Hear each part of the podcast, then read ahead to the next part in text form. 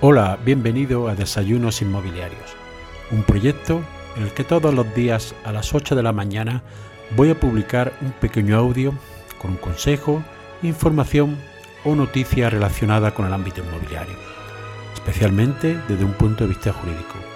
Mi nombre es José María Luque, soy abogado y me puedes seguir en mi página web abogadoinmobiliario.com. Para la permuta de viviendas en España. ¿Es posible? Quédate y te lo cuento. Es muy tradicional en otros países, de otras culturas, el cambiar una vivienda por otra.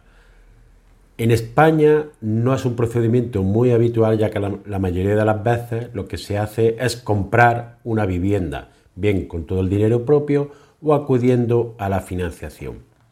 Pero un fenómeno que se ha incrementado después de la pandemia del COVID que sufrimos es el deseo de tener una vivienda más grande, de tener una vivienda en el campo, un piso en la playa, sobre todo para tener más libertad, tener mayor amplitud.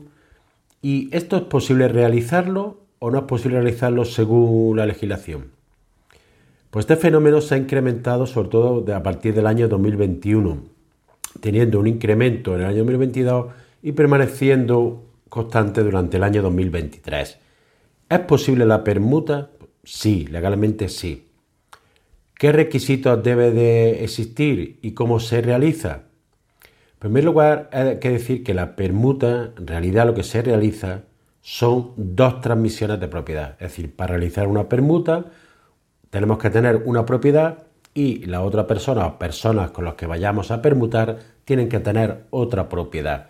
Lo que hacemos es que intercambiamos la propiedad y en vez de entregar, dinero, se entregan esas propiedades. No hay ningún problema hasta ahí. El problema debe de ser que la valoración de esas propiedades debe de ser más o menos similar. Porque si no es similar, habría que hacer una compensación económica para equilibrar los costes de esa permuta.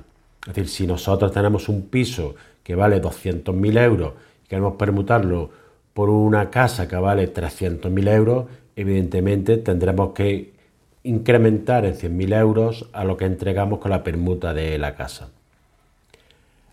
Hay que hacer una escritura, dos escrituras, evidentemente se puede hacer, lo normal es hacer dos escrituras en las que se permutan o una escritura de permuta en la que se hace costar las dos operaciones, pero que deben de ser liquidadas en todos sus impuestos. Es decir, una permuta se liquidará como una compraventa y la otra como otra compraventa. Y en cada una de ellas habrá que liquidar los impuestos correspondientes, es decir, el impuesto de transmisiones patrimoniales, el impuesto de mm, plusvalía en caso de que exista. Luego habrá que declarar estas operaciones en la declaración de la renta del año siguiente. Además, luego habrá que proceder eh, a la inscripción de las mismas en el registro de la propiedad.